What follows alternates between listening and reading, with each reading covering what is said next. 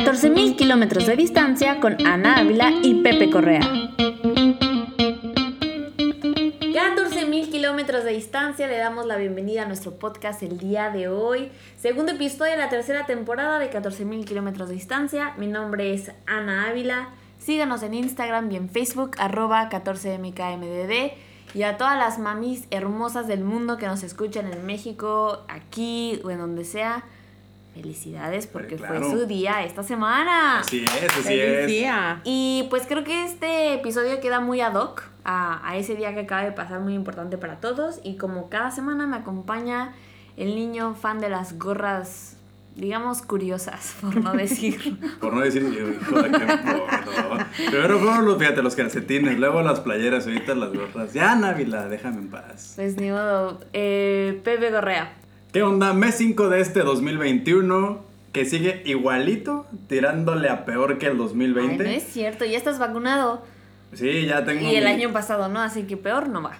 Pero no importa, no importa, no, yo lo siento no, peor. Este, es- este señor es un pesimista. Yo tengo una paranoia enorme todavía, así que mi nombre es Pepe Correa, arroba Pepe E. Correa en Instagram. Un saludo, a to- un saludo a todos los que nos escuchan y escucharán. Arrancamos con este episodio, segundo episodio, el segundo episodio de esta temporada. Aquí en 14.000 kilómetros de distancia es un podcast para compartir cómo es la vida en Qatar, país que será la próxima sede mundialista en el 2022.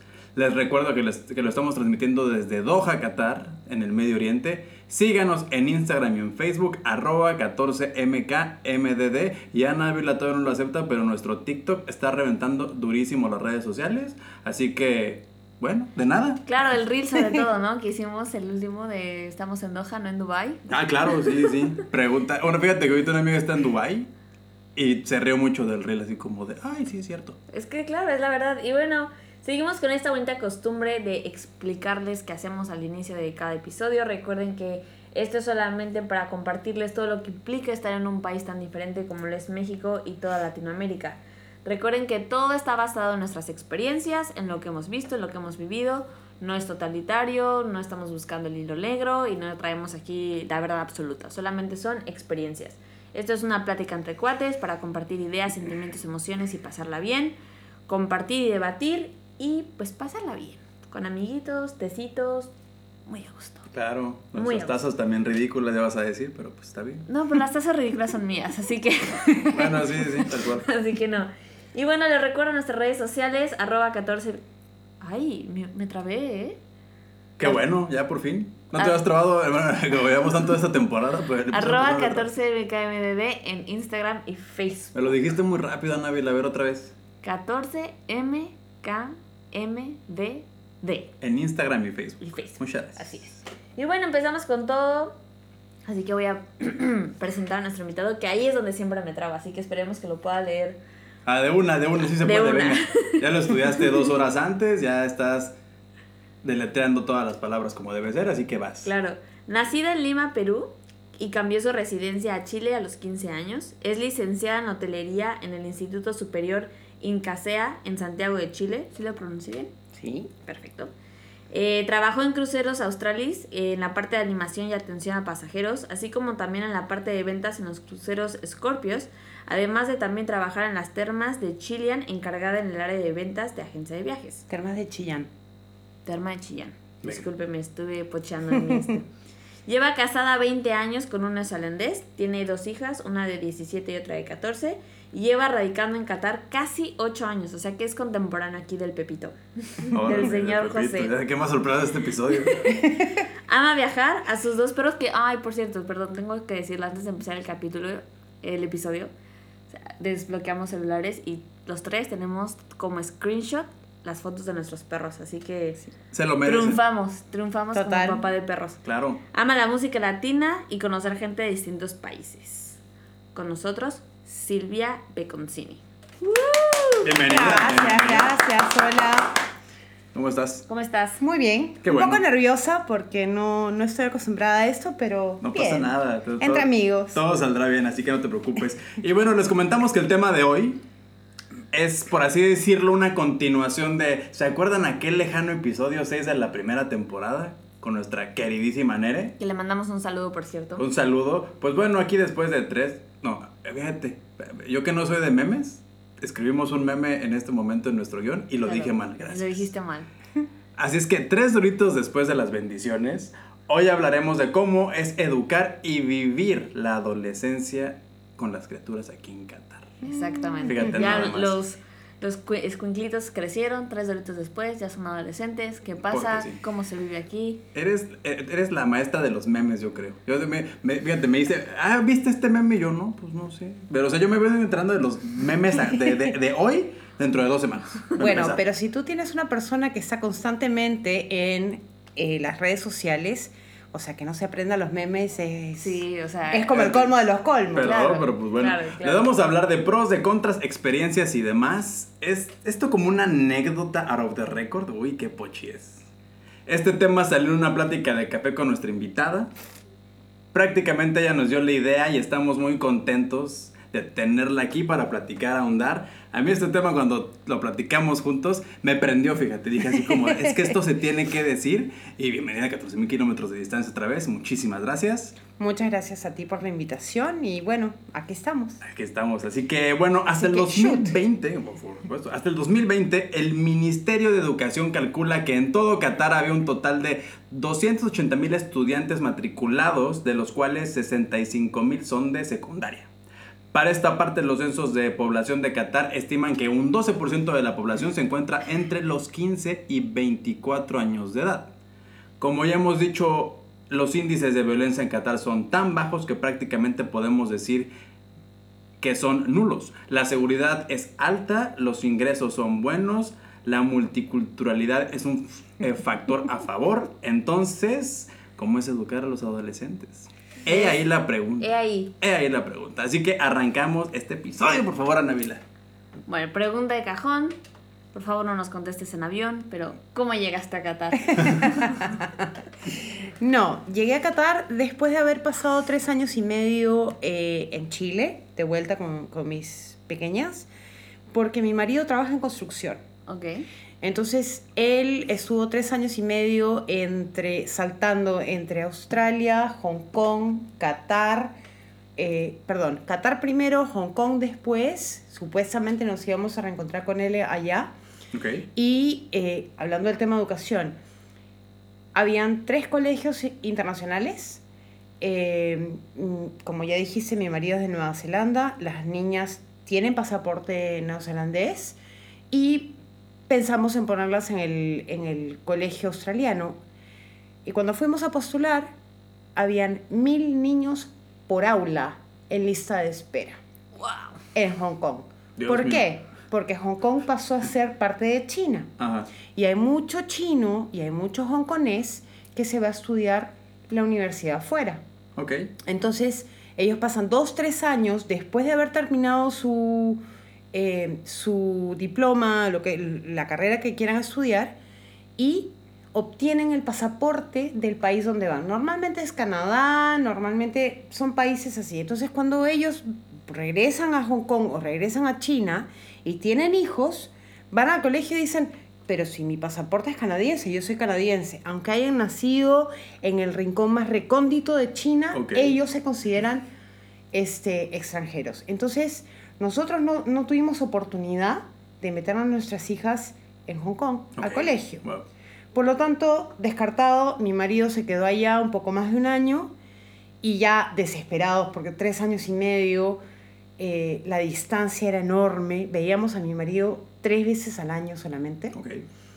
Y un día me llama y me dice, ¿te acuerdas cuando yo estuve en Qatar? Sí, me tocó venir a Qatar. En julio, Ok.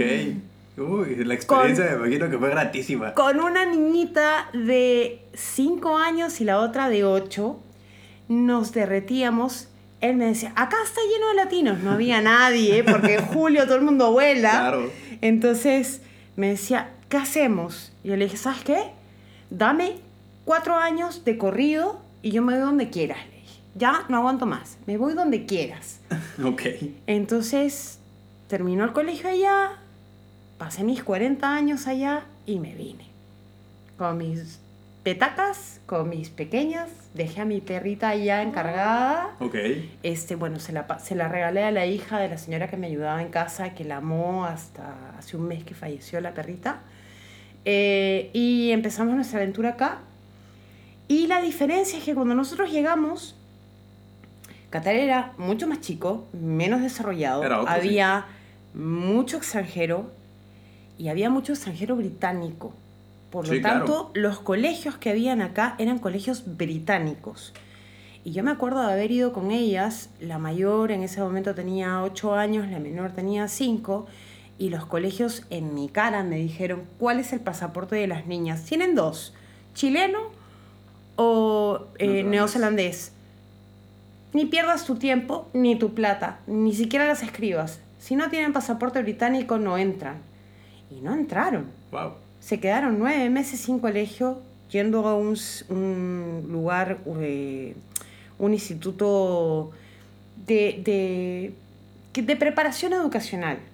Y de ahí entraron a un colegio semi-catari con currículum eh, británico. Y eh, yo ya desesperada cuando les enseñaban árabe, mis hijas apenas eh, retomaban el inglés, Ujú. porque habían estado tres años y medio en Chile. Y uno de los gerentes dice, ¿sabes qué? Tuve una reunión con el dueño de uno de los colegios de acá, británicos, y le conté y como, ¿cómo se llama?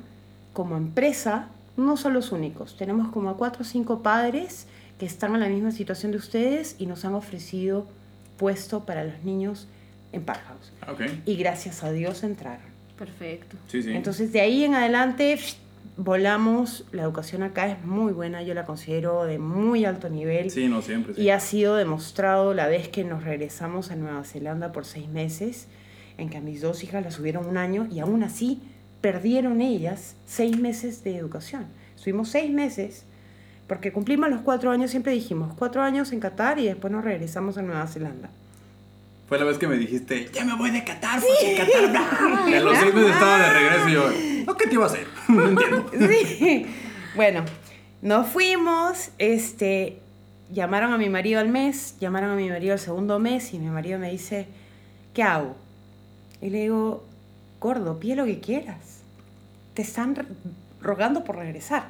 Pregúntales qué ofrecen. Me dice, y si me dicen qué quiero, pídeles lo que se te dé la gana. Y así fue.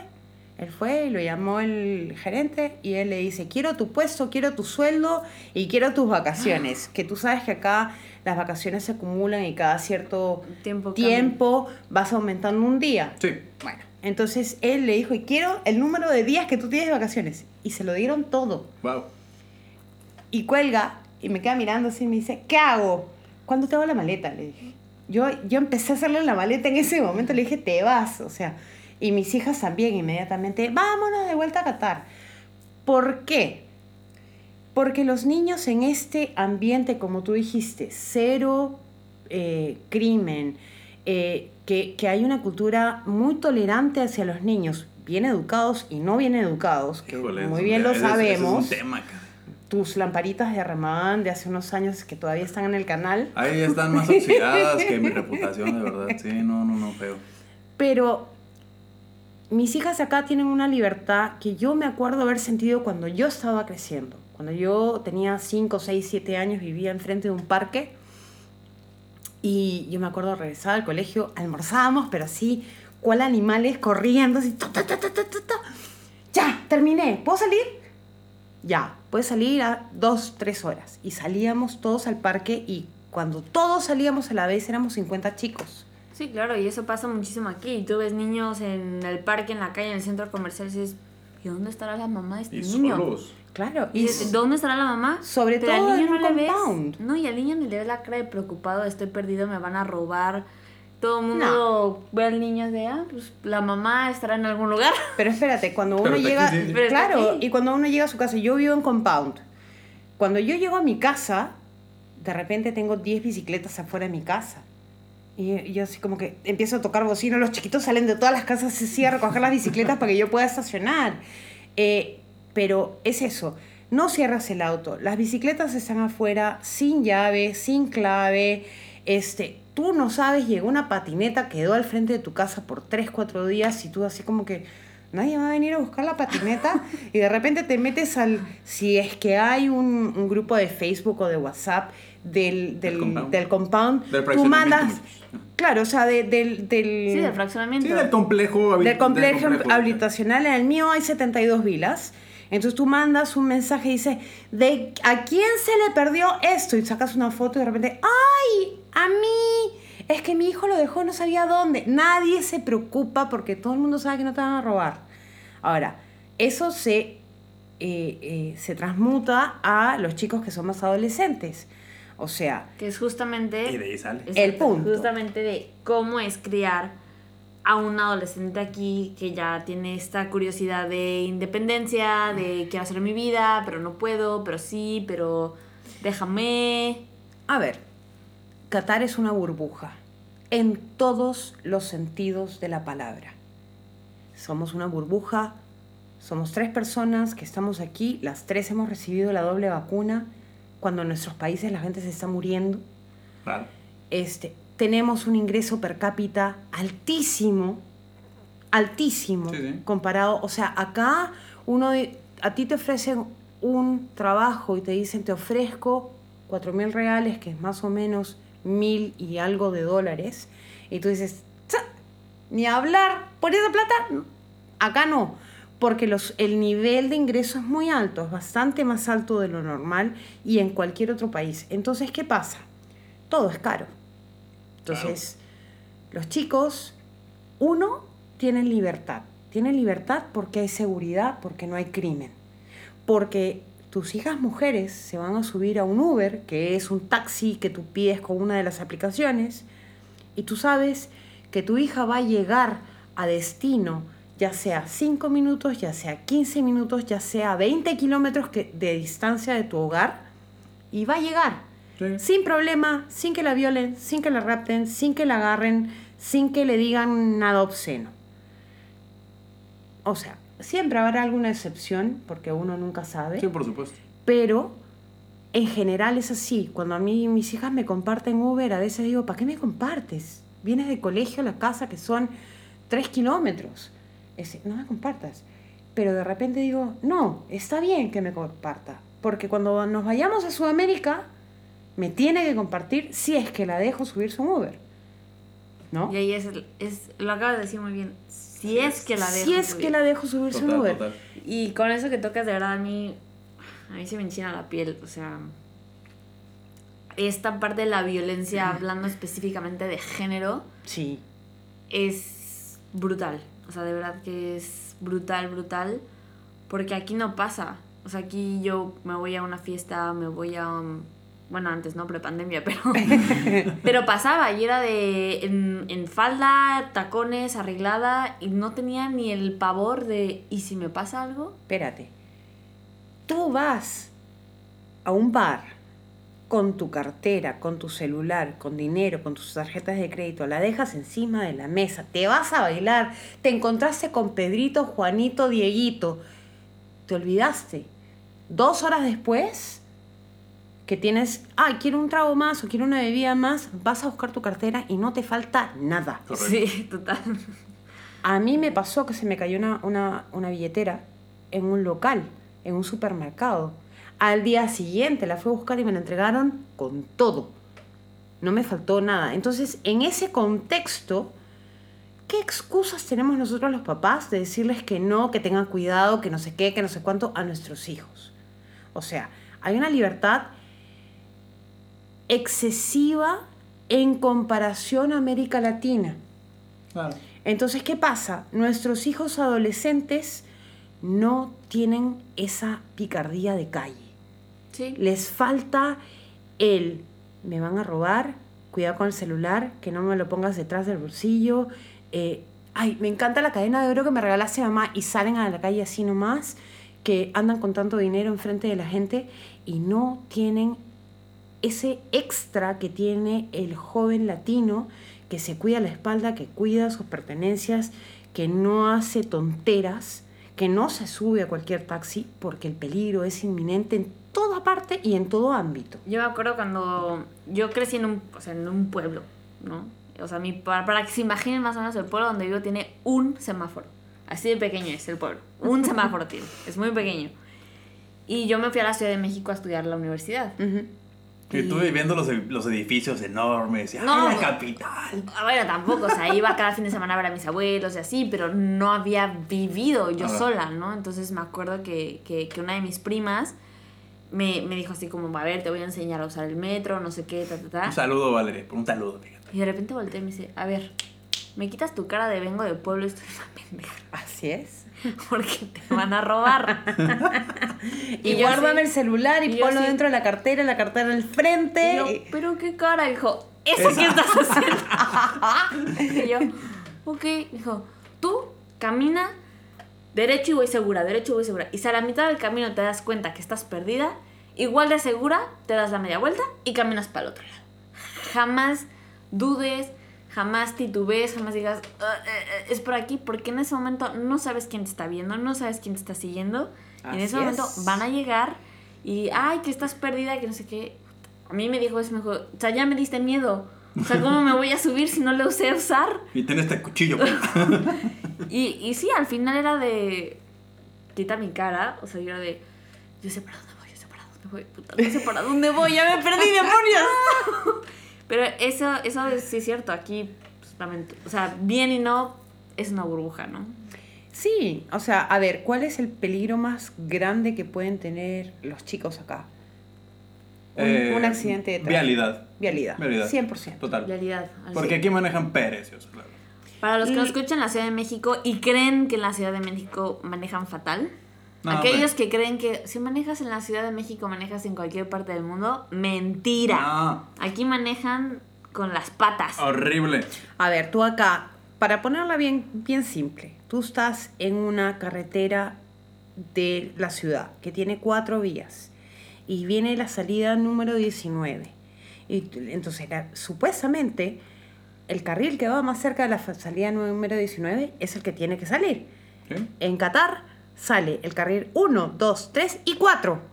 Y sin direccional. Y sin direccional. Y de repente tú ves a un tipo que se olvidó que tenía que salir por ahí en una tremenda camioneta de 4x4, así gigantesca, yendo a 100 kilómetros por hora, cortando todo el tráfico de todo el mundo para poder meterse a la, Porque además- a la salida. No sé por qué, pero aquí todo el mundo tiene un montón de prisa a llegar a no sé qué. Pero todos manejan rapidísimo. A- ¿A dónde van? ¿Qué tienen que hacer? ¿Les anda pis? No sé, pero todos manejan rapidísimo, El a la de- hora que sea. El detalle es que hay vialidades muy largas sin semáforos. O sea, son- o sea, hay avenidas tan grandes que no hay como. O sea, sí. o sea, sí, reconozco que hay, sí reconozco que hay zonas. eh, imagínense un. Para los que nos escuchan. Perdón que haga muchas comparaciones a la Ciudad de México, pero es lo que conozco. Como un circuito bicentenario, un- estas cosas como aquí Salwa, que son avenidas rectas muy largas, que sí, con facilidad puedes ir a 100, pero hay otras zonas más urbanas donde no puedes ir a 100 y estas personas siguen Eso sí, yendo a 100. Eso sí. Bueno, tú has visto la calle de mi, de mi compound. Sí. Somos semi vecinos porque vive súper cerca. Sí, sí. En esa calle, gente haciendo 100 120 kilómetros por hora. Sí, no, total. O sea, perdón, tú estás hablando de un tramo de 500 metros en que vas de una calle muerta a otra calle muerta. O sea, la calle, mi calle, empieza y termina en dos avenidas. No hay más, no hay cruce, no hay nada. Y los tipos van a 100, 120 kilómetros por hora vale. y les importa un pepino. sí, sí, sí. Y ahora, ¿Tus En- hijas tienen amigos que, bueno, la mayor sobre todo, amigos que manejan? sí, muchos. Y eso sí es el pánico, ¿no? No tanto no el tanto? pánico, o sea, yo he hablado con ellos, los conozco, eh, mi casa siempre está abierta para los amigos de mi hija, de hecho, literalmente abierta, no le echo llave, porque nadie le echa llave a la, a la casa, pero este, vienen, yo converso, los, lo- lo- trato con ellos, la gran mayoría de los musulmanes no toman, son abstemios, por lo Sí. tanto tú le quitas por lo menos el factor riesgo de, Sí. de- de la bebida. Yo los tengo súper amenazados a esos chicos.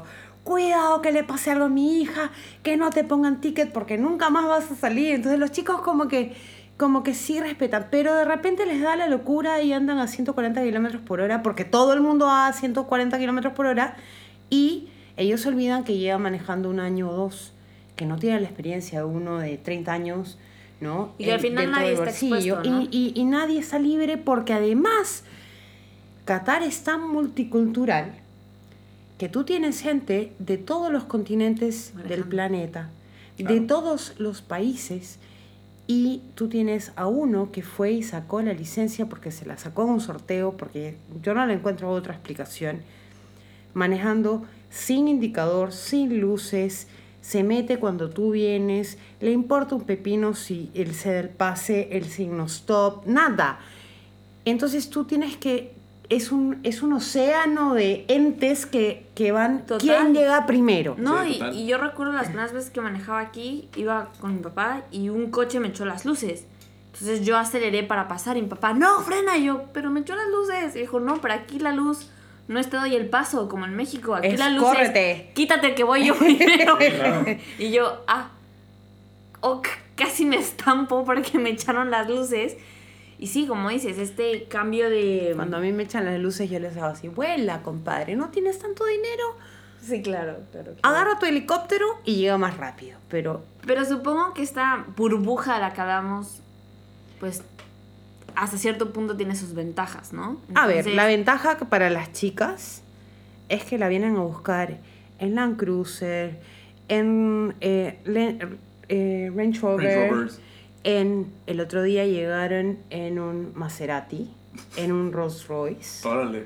Este, llegan en autos en que uno, a pesar de que tiene un buen nivel de vida, jamás se compraría.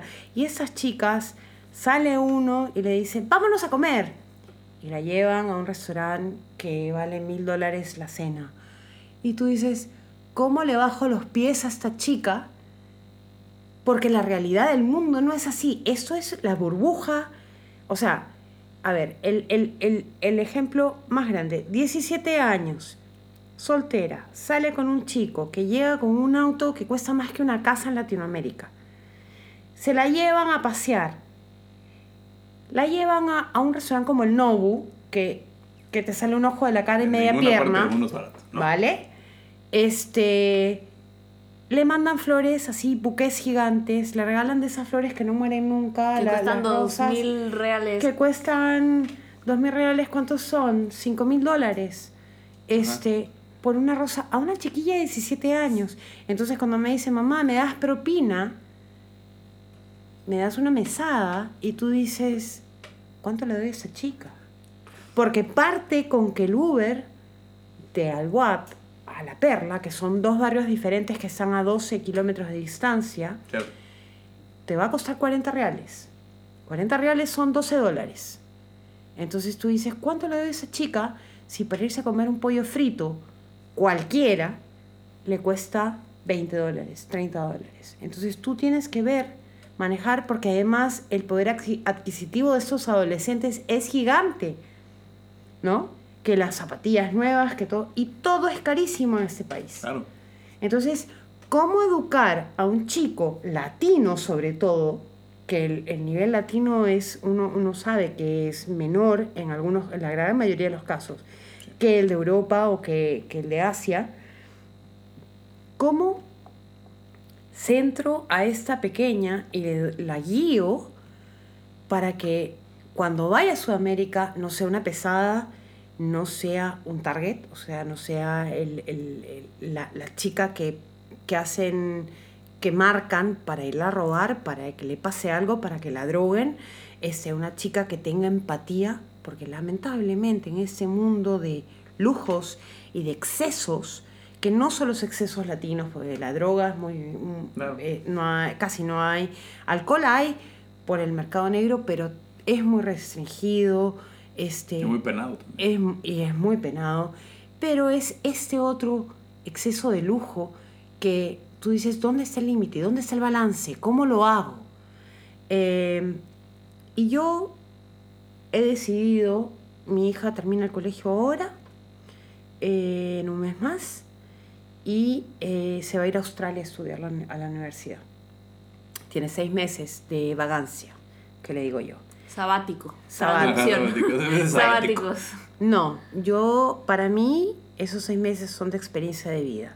Me la llevo a Chile, a pesar de que voy a dejar a mi pequeña acá con su papá. eh, me, la- me las llevo a las dos a Chile por las vacaciones de verano. La pequeña regresa porque tiene que empezar el colegio y la otra se queda ya con la condición de que tiene que trabajar, de que tiene que hacer una obra social a su elección, pero le tiene que dedicar entre 4 y 10 horas a la semana a una obra social. Este, y tiene que ahorrar para Australia, porque a pesar de que el ingreso es bueno, la realidad de los chicos de Australia es que ellos trabajan Claro. para comprarse sus cosas.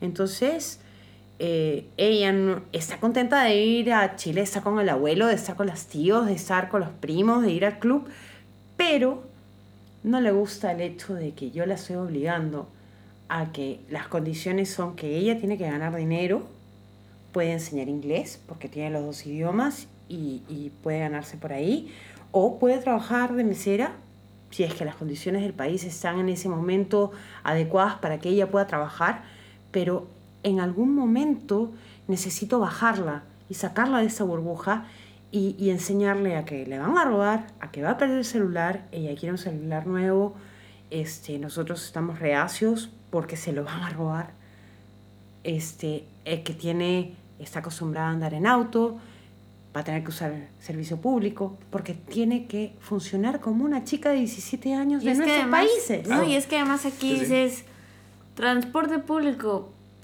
o sea, sí hay, el metro está empezando, pero por ejemplo, yo que igual pre-pandemia, un día dije, no, sí, me voy a sacar mi tarjeta del metro y me voy a ir al metro del trabajo.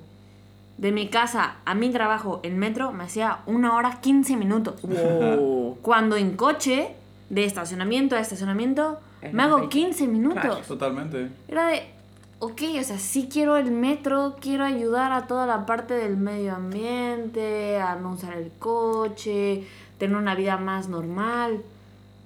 Pero es una hora y cuarto. Es que- Una hora y cuarto, es No como, vale no pena. lo vale. Hay que ser honesto. El transporte público que- que- que aquí en Es Qatar, en específico del metro, aparte de que es nulo, está, perdóneme, está muy mal planeado. Hay estaciones del metro que no son suficientes para cubrir la ciudad y te toca, por en mi caso, te- la, la- la estación de metro más cercana a, a nuestra- nuestro caso. a nuestro caso, en nuestra zona, está a mínimo 5 kilómetros. 3-5 kilómetros. Sí. Sí, no- o luego hay no estaciones que dices, ¿y esta por qué está aquí? En lugar de, o sea, la pudieron haber puesto acá. Sí, está muy mal planeado, pero es a lo que voy. Cuesta mucho trabajo hacer una vida de transporte público, de me voy en el camioncito, Total. que me lleve al metro, que después transbordo, que después tomo el otro camión. O sea, no lo hay, Ahora, no lo hay. al decirte eso, por ejemplo, el metro sí llega al mall, mall de Qatar, que es el mall que queda más lejos de acá, en el medio de la nada, Ajá. ¿vale? Le subimos unas stories, creo que de el, para el primero de abril. Que se acuerdan que era este día de las bromas. Que Ah, les es unas Ah, stories que sí, es el sí, sí. mall más grande que tiene cuántos cajones de estacionamiento. Ya ni me acuerdo, No, pero tampoco, eran pero como sí es exagerado, exagerado. Es- miles. Es el mall de Qatar. El mall Tiene que de ser Qatar. el más grande y el O más, sea, que ustedes ya saben. En el centro tú tienes una pasarela donde hacen eh, eh, eventos de moda Oye, y, y cantan y hay festivales y muestran los, los, ese, los partidos, etc. Bueno, uno para ir desde nuestra casa a Pepe, que eh, Pepe y yo vivimos un kilómetro de distancia, o sea, no es tanto, son como 8 o 9 cuadras que vivimos de Por ahí. distancia. Por lo tanto, tomo de referencia eso. De nuestra casa al Mall de Qatar en vehículo, antiguamente al principio nos demorábamos 40 minutos. Como 40, sí, sin problema. Hasta más, ¿eh? Sin problema. Cuando, antes de que vean este andador que yo adoro, Lo amo. Ay, no, todos lo amamos. lo. Todos lo amamos. es la mejor cosa que me ha pasado a Qatar después de Uchepo, para empezar. No, es una maravilla. Es que este andador nuevo es una maravilla. Es una maravilla. Te vas de. Milayo a DFC o a Mall of Qatar en maravilla. 20 minutos. En Totalmente, nada. sí. totalmente. Bueno, Total. entonces mi amiga, eh, mi, mi hija menor, la, la de 14, me dice, mami, quiero irme al Mall de Qatar. Ok, ándate en metro. Te dejo al metro. Sí. ¿Qué? O sea, creo que le dio la pálida en ese momento, casi se me desmaya, le bajó la presión. ¿Qué cosa? ¿Cómo se te ocurre? Mira, hija, te voy a llevar a la casa de tu amiga que vive a dos cuadras del metro. Y ahí yo me lavo las manos. Toma, acá tienes extra dinero, toma mi tarjeta del metro, está llena, toma extra dinero para que te vayas, pero te va a hacer solita. ¿Pero por qué, mamá? Llévame, no sé qué, que va, va. Porque si tú quieres ser independiente, parte de la independencia significa que tú te tienes que movilizar solo. Total. Y tienes que planificar tus horarios. Es que voy a ir al cine. Bueno, planifícate, ándate antes. Porque así lo hace la gran mayoría del mundo.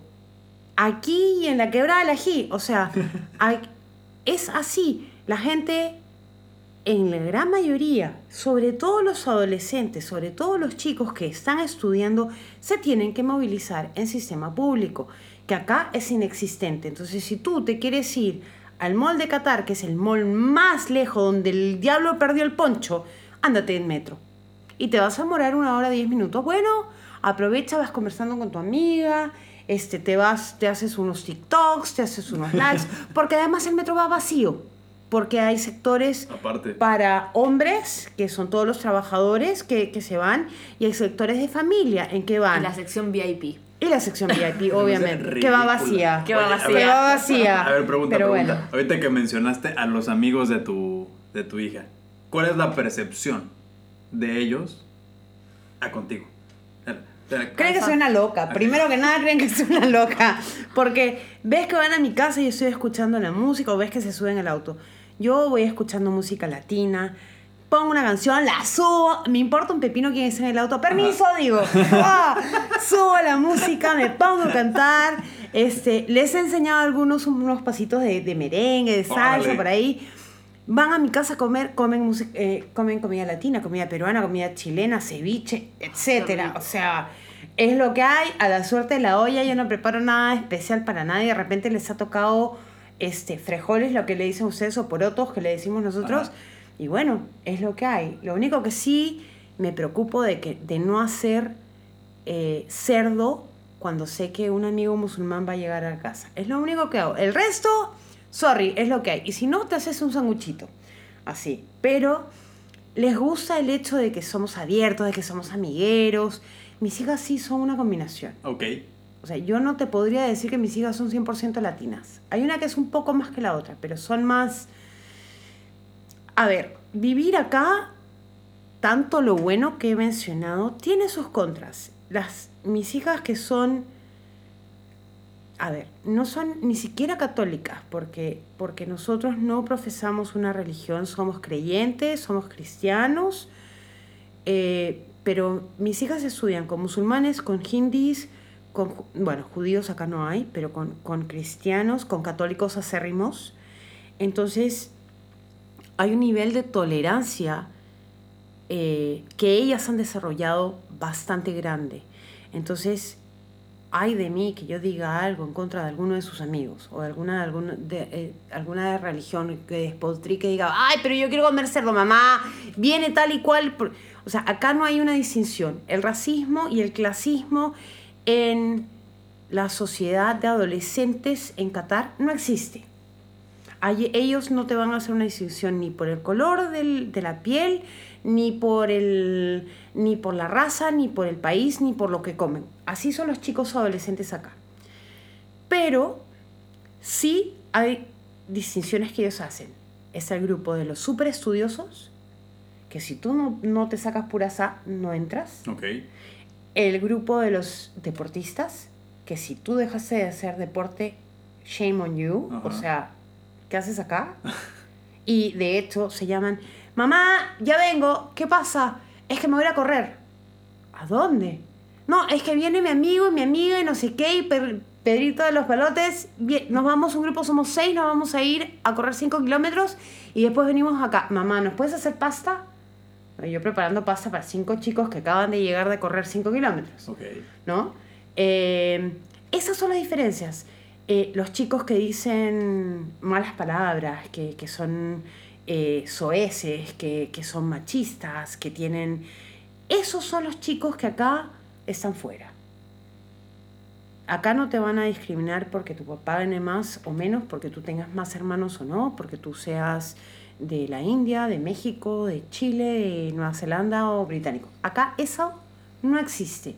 cosa que es diferente con, con Latinoamérica. Correcto. Es que además aquí puede estudiar, como bien dices, el rico con el pobre en la misma escuela. Así es. Entonces empiezas a tener, yo lo vi incluso en mi trabajo, o sea, tenemos religiones, culturas, ingresos, estilos de vida tan distintos que terminan siendo como el pie de página. O sea, pasan a ser desapercibidos, pero Claro.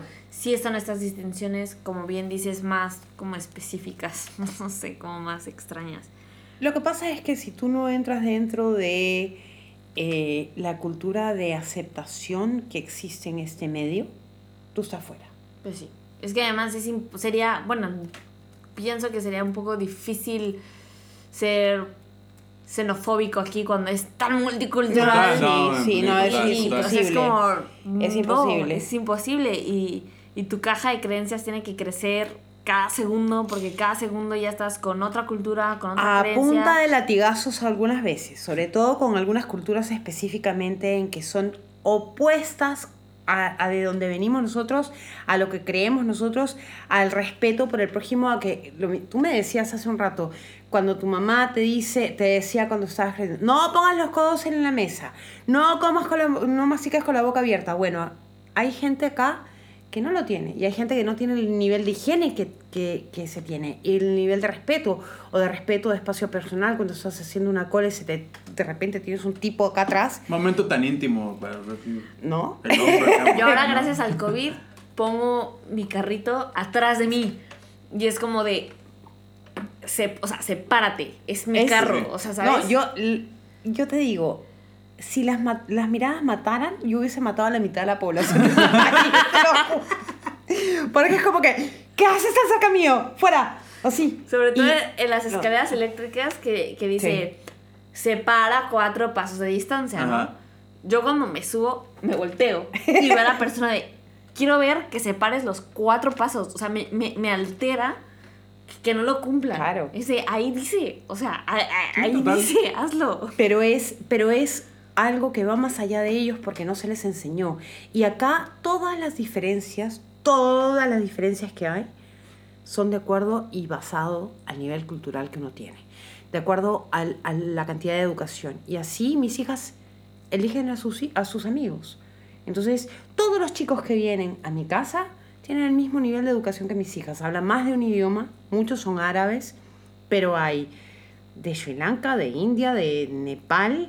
Hay chicas que son francesas, españolas, eh, italianas, eh, australianas, o sea, de todo. Y latinas, hay un grupo que ha ido creciendo a través de los años, Mm, porque cuando nosotros total. llegábamos, cuando yo llegué acá, era, yo escuchaba a alguien hablar en español en el supermercado y era como que, ¡ay, qué emoción! Yo varias Ahora- a presentarme con gente que habla. Sí, claro. Hablas español, hola, soy Pepe de México. ¿cómo Pero estás? acuérdate, cuando nosotros nos conocimos, que estabas ahí trabajando en el Dar Salam, es, yo me acerqué a comprar un burrito. Dije, ¡ay, qué rico, un burrito! Me acerco y de repente sale Pepe hablando español. Y yo creo que me derretí en ese momento. ¡Ay, qué emoción! No sé qué. Sí, y ahora es como que. "Shh, Cuidado, no me hables en español porque atrás te van a escuchar. Sí, claro. Ay, Claro. mamá, pero sí, es Sí, que sí. Te, te van a entender atrás porque ahora somos mucho más. No, Total, no total. estamos invadiendo, pero hay mucha más gente. Yo llegué y éramos 250 mexicanos. Ahorita ya somos poquito el doble. 600 Pero sí. y cacho, ¿no? Según la embajada que estamos registrados. Ahorita no tengo el dato, pero sí poquito menos de 600 me parece en Ávila. Pero sí. Así Es va. que eso me parece increíble. Pero ahorita que decías, entonces, tus, tus niñas hablan inglés, español, ¿hablan árabe? No, ellas están estudiando francés. Entonces, inglés, francés, español. Inglés, español y francés. O sea, en, en, en cuanto a. En escala a, a expertise, o sea, a Sí, cuánto de- dominan cada idioma. Están estudiando. Lo que pasa es que en el colegio donde ellas están, que es británico, eh, el árabe es para los árabes. Ok. ¿no? Eh, el Corán, el, el- el- la enseñanza de- del Islam es para los árabes. Entonces es muy raro que una chica que no tiene ninguna raíz árabe le enseñen árabe en ese país, en ese colegio. Bueno, es que realmente en este país es extraño, pero no se necesita saber árabe. No, Total. es todo bilingüe. Todo es todo es bilingüe, las indicaciones de las calles, los precios en el supermercado, el- Pero- todo es ¿Te acuerdas? árabe-inglés, árabe-inglés. ¿Te acuerdas cuando yo te dije que cuando yo vine acá a este país harán 11 o 12 años en julio? ¿no? Cuando yo vine en esa época, yo veía lo- las, los números de placa patente de los autos y estaban todos en árabe. En números árabes. la- la- y yo me acuerdo, antigua, yo me acuerdo que yo me tenía que aprender los números para poder ver las indicaciones y los números de las calles porque no había nada en, es- en- en inglés o en, en nuestro, en nuestros números romanos. Ahora es todo, Claro. todo. Fíjense, aquí, aquí hay una, una, hablando de los idiomas más ocurridos, nuestro invitado del episodio pasado, un saludo a Richard, él, él está en español y árabe. Es la, la- A la la vez. particularidad de, de su trabajo. No está, o sea, sí habla inglés, pero él se mueve en esos dos idiomas. En el Claro. árabe y en el, Y, su, en y su, español. sus pocheses, o sea, cuando, cuando, cuando mezcla idiomas es entre español Y árabe. y árabe. Ya, Sí, sí. Y la Yani, mayor- Yani. el, el típico Ah, sí, Yani, sí. Significa yo El Yani es como el Osea. yo Es como decir decir el o Osea, el Osea, claro. Tal cual. Claro. ¿no? Y bueno, ¿cuál es tu mayor inquietud de cuando tus hijas regresan a Latinoamérica? O salgan de Qatar. O sea, en Qatar. el choque cultural que van a tener es tremendo. O sea, el reventón de la burbuja de lujo, de comodidad, de... Por cierto, acá todo el mundo te sirve, tú llamas o a través de las aplicaciones te traen todo, comidas, este supermercado. Ahora con la pandemia pasa más en todos los países, pero Por esto supuesto. siempre ha sido así.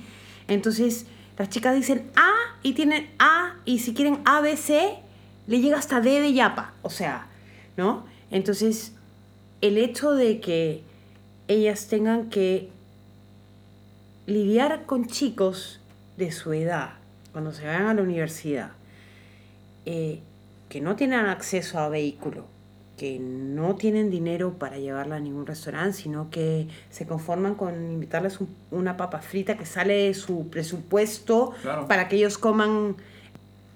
Bueno, y eso de que las papas fritas salen del presupuesto mensual del chico y que el chico tiene que ir a trabajar en un restaurante por el fin de semana para poder salir con una chica, eso no lo viven acá los chicos. Entonces es, es un cambio grande. Eh, mi miedo a que por el no tener esa experiencia de calle les roben el celular porque contestaron a un amigo y como tienen el celular bonito y dice Apple atrás o dice Samsung, se lo vayan a sacar o se vayan a comprar algo y, y- este, estén contando dinero enfrente de la gente o que las vayan a drogar echándole algo en, en el en, en el trago, en la bebida, eh, eso me preocupa, pero es parte de su crecimiento. Así es que espero que todos los tips y todos esos momentos en que dijeron, mamá, ya sé, ya me lo dijiste, hayan servido de algo, ¿no? Para que... Si te sirve de consuelo, mi mamá me lo decía. Hijita, cuando te vayas de fiesta, yo no voy a estar ahí. Espero que todo lo que te he dicho. Y la verdad es que, y es algo que he dicho a mi, mamá, es, la verdad es que tú estabas en mis fiestas.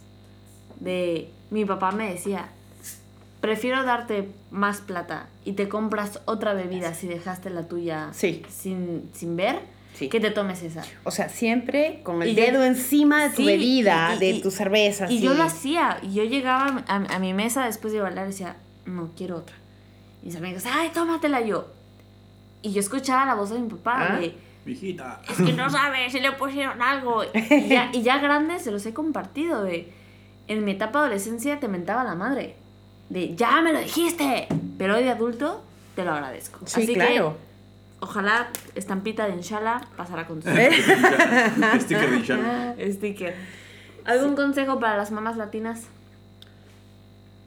que les sigan hablando español a los hijos, que les lean en español, que les compren libros en español, porque eh, tarde o temprano van a volver y lo que me he dado cuenta es que la gran mayoría del latino que aprende inglés y que sale se olvida del, del idioma original. Las tradiciones, las comidas. Es importante tener una raíz, es importante que sepan de dónde vienen y que regresen, regresen y déjenlos es experimentar y que hagan amigos y que compartan con la familia, que se vayan a dormir con los primos y que vean a los primos haciendo barbaridades. Es la realidad de lo que pasa allá. O sea, acá los chicos son niños mucho más tiempo, sí. La, la, la infancia llega hasta los 12, después viene la pubertad, después viene la adolescencia y acá no tienes una influencia externa como está en Sudamérica, que es el reggaetón, que es el chico, el papá que deja que los chicos tomen a las 14, no existe. O sí existe muy bajo nivel, pero sí uno tiene que soltar a los pollos un poco antes para que, para que aprendan, para que cuando sean grandes no vayan y les prometan el oro y el moro y al final las chicas terminan embarazadas y los chicos terminan embarazando a alguien o, o en la calle en calzoncillos literalmente porque les robaron el alma. O sea, uno tiene que tratar de balancear esto eh, y, y llegar a un buen término neutro, que sepan las dos cosas y que aprecien las dos cosas. Total. Porque una de las cosas que se pierde aquí, y se pierde mucho, es em, el sentido de empatía. El ponerse en los zapatos de otro. Se pierde tremendamente. Porque acá no hay pobreza, porque acá nadie pasa hambre, porque acá este, el que perdió el trabajo se fue. Entonces no, no ven el aftermath, o sea, no ven qué viene después de que los papás perdieron el trabajo, no hay más, más dinero. Sí. No lo ven. Total. Es- ¿No? Y ese punto es muy claro, y más ahorita con esta parte de la Con pandemia. De más. No ves la depresión o el, uy, recortamos gastos, esto, porque ya se fueron. Así es. Entonces, ese sentido de, de- de empatía, de poder ser, hey, no lo mires así, ponte sus zapatos. ¿Qué harías tú si tu papá viene y te dice, no tengo para darte de comer? ¿Qué harías tú si te dicen, no te puedo parar el colegio el próximo año, te quedaste sin colegio? No, o que te dicen, este, tu abuelita falleció porque lamentablemente estaba tan desnutrida que no, este, que no sobrevivió a este virus horroroso que tenemos hoy en día. Porque en este momento, cuando la gente ha perdido dine- eh, trabajo, cuando la gente está viviendo de sus ahorros, cuando hay un virus espantoso este, atacándonos, aquí no se ha visto Nada. nada, nada, absolutamente nada. Y eso es pésimo. Sí, sí, la verdad es que, como bien dices, es una burbuja que trae sus beneficios, sí, pero es necesario bajar, balancear y decir, recuerda que esto solamente pasa en Qatar. Exactamente. Afuera Sí, es sí. otra realidad. Creo que ha sido como un gran episodio este de tres doritos después. Sí, total, total. Ya, ya ves la, la complejidad de- del asunto y todo lo que conlleva No es fácil. esta situación. No es fácil llegar a un equilibrio y tratar de... Porque acá salen muy bien, son la mejor educación, la mejor todo, pero emocionalmente hay muchos vacíos porque se les oculta, porque el país no te permite, porque tú no ves a nadie con hambre, porque tú no ves a nadie pidiendo trabajo, porque tú no ves al vecino pidiéndote una taza de azúcar, porque no existe. Yo siempre he admirado mucho a, a todas las mujeres, familias que, que- que tienen hijos aquí. O sea, creo que balancearles desde cosas tan simples como el idioma hasta cosas tan complicadas como la realidad, la cultura, la religión. Creo que hacen un gran labor, yo las admiro muchísimo. De, desde no pierdas el español, desde no me cambies el inglés, desde no me hagas el acento, Claro. hasta esta es su realidad y no la olvides. Creo que es un gran. Así que creo que este episodio vale mucho la pena. Y además es como este. A lo mejor un agridulce del Día de las Madres. De lo que hacemos. Bueno, hacen, porque yo, yo solamente soy mamá Tú eres de un madre de perro. Kenka, fíjate. Solo solamente soy mamá de un perro. Pero amor incondicional al 100%. Oh, sí, Eh, yo sí. digo, si así me desgasto un perro, ¿cómo me va a desgastar? Si vieran cómo lo traen. mi Kenka, Una adolescente, no, ay. Una cuando se convierte en mamá dice, ay, ya que dejen de usar pañales, ya que dejen de tomar mamila. No, cariño, que se queden en esa época durante lo más. más largo que puedan, porque Crecen. niños mayores, Problemas problemas, mayores. Total. Así es. La última pregunta de este podcast. De cajón. De cajón. ¿Cuál es tu canción favorita? En el contexto en que estamos, Adelante. eh, de expatriados, Ok. mi tierra de Gloria Estefan. Pero tengo miles. Ah. De mi gloria, de mi tierra santa. Es muy buena, Gloria tum. Estefan. sí. Maravillosa. ¿Cómo no? ¿Cómo no? ¿Cómo no? Tengo muchas canciones. La canción de Diego Torres de la Alegría, este, la canción bonita de Carlos Baute con... con... No, me quedo con Gloria Estefan, sí. Sí. Pero la de Gloria Estefan mucho. para nosotros, Sí, sí. que estamos acá, yo hasta el día de hoy, a pesar de todos los años que vivo viviendo, yo llevo 10 20 años viviendo en el extranjero. Yo me casé y me fui de mi familia y, y sigo viviendo fuera. Entonces, Sí. hasta el día de hoy yo no puedo terminar de cantar esa canción sin emocionarme sin que se me quiebre la voz. Wow. Te Es entiendo. una te gran entiendo. canción y además Gloria Estefan me recuerda a yo corriendo entre las mesas de las fiestas, ¿sabes? Las fiestas, claro, de sí, papá sí. júntame De- dos sillas que ya me quiero dormir. Claro, Claro, de 15 años la boda claro, mexicana, sí. supuesto, Gran canción, gran artista. Ay, Silvia, muchísimas gracias. Creo que ha sido pff, gran episodio con muchas discusiones, aristas, agridulces. Sí, sí, claro. ¿Y tus redes sociales? Bueno, tengo una que hago un poco de artesanía que se llama SIL, S-I-L, guion bajo, yarn, Y-A-R-N, guion bajo, Qatar. Y si no, me encuentran como Silvia Beconcini en Instagram eh, y en Facebook. Es Silvia con las dos I latinas. Beconcini es B larga, E, C-O-N-C-I-N-I. Eh, y ahí está. No tengo TikTok. No hay TikTok, Nosotros no tampoco. No, Uy, qué me bueno. rehuso, rehuso. Tampoco, ya, ya, ya. Desaparecerá pronto. Nosotros ya no, tampoco tenemos TikTok. ¿Me dejas mandar un saludo a los de Golfo Radio que nos, que nos ganamos, fíjate, ganamos. dos. Silvia y yo ganamos la Sí. recompensa. Pues miren. Porque yo no he ganado. A ver, tú has participado muy poquito, pero Golfo Radio, muchas Todos gracias. los días tienes que participar ahí, mandar Claro. tus... Muchas gracias por Hacer el tu premio research ahí. Que, que aquí mi Silvia y yo este, Sí. nos ganamos el otro día. Muchas gracias por la invitación. El otro día me invitaron al programa de radio. A mí también. Estuvo, estuvo Sí, bastante estuvo bonito. bonito. Aunque a- aunque a Marisabel, Anabela no le haya gustado, estuvo bastante bonito. Marisabel Abad, gracias por todo, linda. Te pasaste, nos hiciste sentir muy eh, en casa, fuiste muy acogedora. Así es que, y gracias Golfo Radio por el premiazo. Así es, así es. Así es. Un saludo. Que yo no he ganado, pero muchas felicidades a Pero todos los todavía, que todavía no puedes ganar, Ana. Mira. Todavía, dale, anda. Vámonos. Manda tu mensajito. Muchísimas gracias. Les recuerdo que este jueves es el segundo, así que les quedan otros seis jueves que nos podrán escuchar episodios de 14.000 kilómetros de distancia en Spotify, Apple Podcast y otras plataformas.